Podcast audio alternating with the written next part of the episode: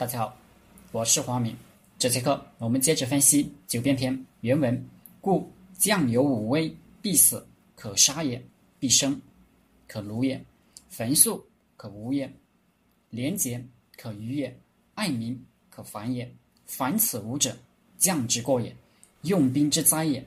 负君杀将，必以五威，不可不察也。领导力，很大程度上是一种性格。反之，领导者的灾难，往往也是一种性格缺陷。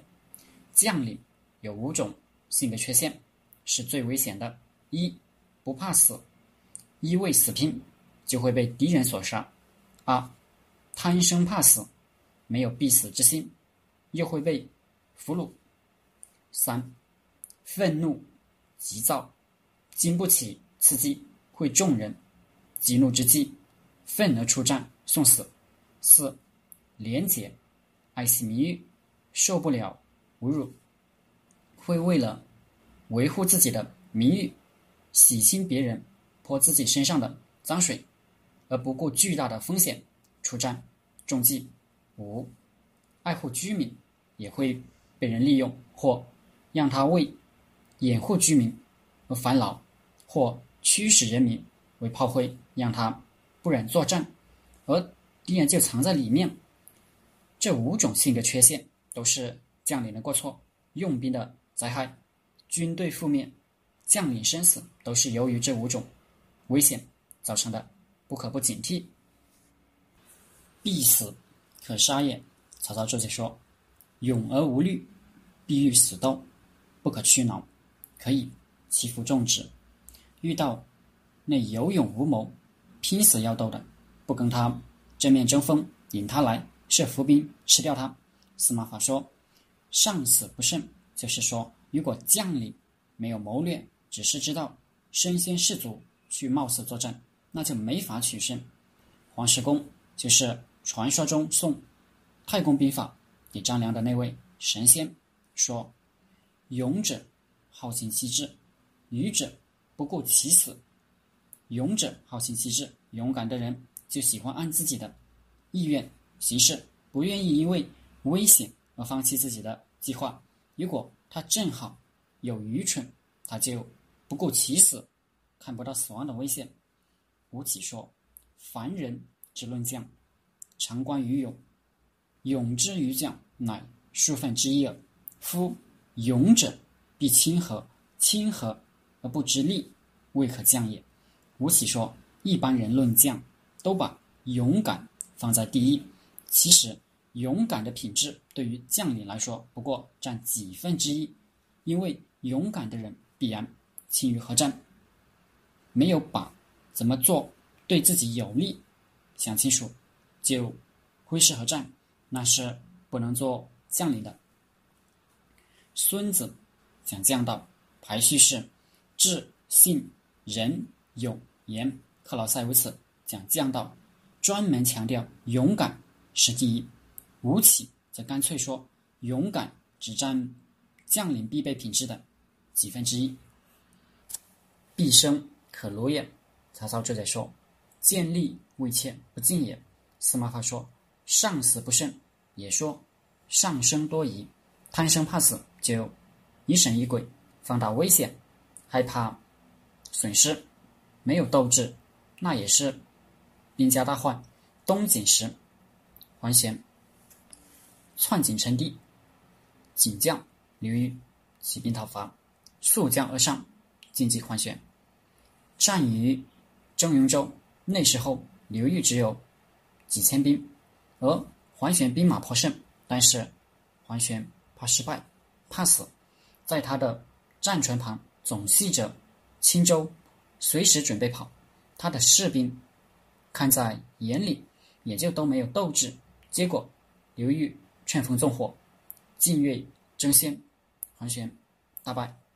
孟氏注解说：“将之却弱志必生缓，亦不轻战。”士卒不惊，上下犹豫，可急击而取之。这句这几句很深刻。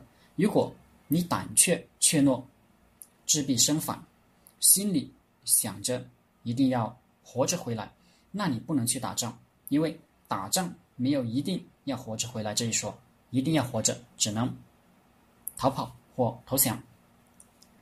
亦不亲战，不准备亲自上阵作战，让手下在前线冲杀那也不行，因为要打仗是你的事，大家是跟你办事，帮你办事，不能你不去办，都让别人办，那就不用你了。今天我们做任何工作都一样，你不能脱离一线，脱离了一线，从思想上来说，你不接地气，脱离实际，领导力会削弱。从组织上来说，你没有跟战士们在一起，没有亲自带兵，那么就会士卒不济，上下犹豫，就会被别人积极而取之。焚素可无也。多摩注解说：焚者，刚怒也；素者，偏急也，性不厚重也。王羲注解说：将性贵持重，焚捐则易挠。曹操注解说。积极之人，可焚怒而治之也。为将者，性格一定要持重，要厚道，要稳重。如果刚急易怒，心胸偏狭，敌人就会利用你的性格弱点，激怒你，侮辱你，引你上钩。五胡乱华是六国时候，姚襄攻黄洛，前秦扶生派胡黄梅、邓羌。讨伐，姚襄身高高垒，固守不战。邓羌对黄梅说：“姚襄性格刚狠，容易激怒。如果我们大张旗鼓，长驱直进，直压他的营垒，他肯定受不了我们的嚣张气焰，一定要出来决个高下。可一战而擒之，黄梅依计而行。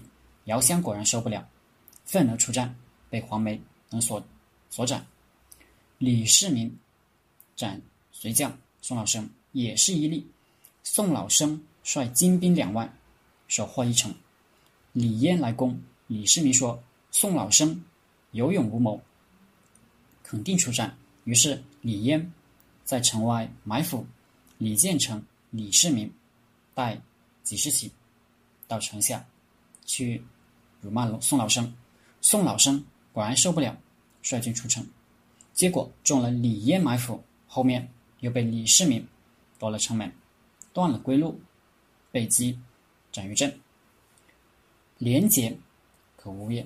这廉洁不是说不贪污，是洁身自好，极端爱惜自己的羽毛，爱惜名声，容不得自己身上有一点污点，一滴脏水。你坏他名声，他觉得跳进黄河也洗不清了。那么他一定要跟你拼命，二是宁死，也要证明自己清白，就会乖乖的中计送上门来，甚至明知是计也甘愿来上当。受不了污名，是一大性格弱点。沽名钓誉，追求自己的清名，也是一大毛病。因为你越是清清白白、闪闪亮亮，就是害周围的人得强迫症。每个人都想揭你污点，泼你脏水，因为你太刺眼，所以中国古代有君子之污之说。我自己给自己撒点无伤大雅的污垢，不要那么刺眼，作为一种避祸之道。爱民可反也，这就跟绑架一样。你看电影上的大英雄，最后都是把他女朋友抓住了，他就是刀山火海也得来。将领如果爱惜人民，就以人民为人质，去胁迫他。大家熟悉的就是《三国演义》的故事。赤壁之战前，曹操打来了，刘备带着人民走，所以走得慢，被曹操追上了。但是有的人不吃这一套，比如周亚夫，七国之乱，叛军攻打梁国，非常紧急，危若累卵，梁王。苦战求救，他根本置之不理，任由梁国挣扎在生死边缘。实际上，他压根就是让叛军的士气、粮草都在梁国耗尽。他最后以逸待劳，收拾残军。最后结果如他所算，梁国顶住了，叛军粮食没了，撤退，周亚夫极其多归，一举平反。不过梁王恨他也恨透了，苦战是老子平反的，是周亚夫。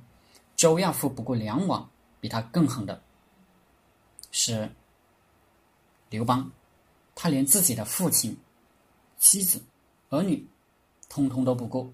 项羽抓住了他的父亲和妻子吕雉，把他爹剥光了衣服，捆在案板上，旁边架了一口大锅，说：“你不出战，就把你爹烹了，把你老婆杀了。”刘邦站在城墙上，大声回应说：“咱俩在怀王面前约为兄弟，我爹。”就是你爹，你要烹了咱爹，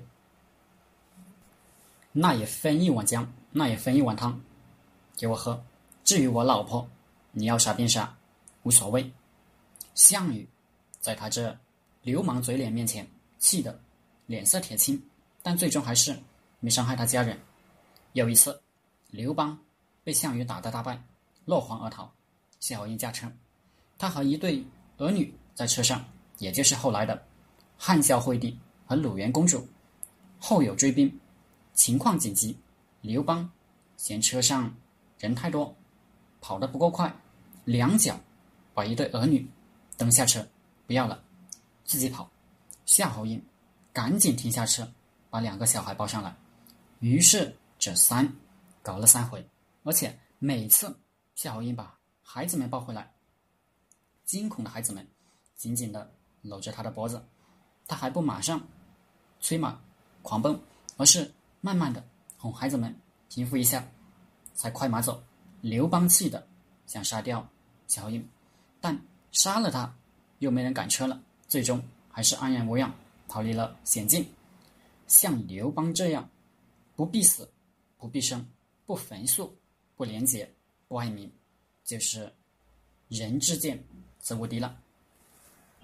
好了，九变篇就分析到这里。下节课我们开始分析行军篇。大家可以加我的 QQ 微信幺零三二八二四三四二，我们一起讨论读书、创业、企业管理、团队管理、互联网投资。谢谢大家。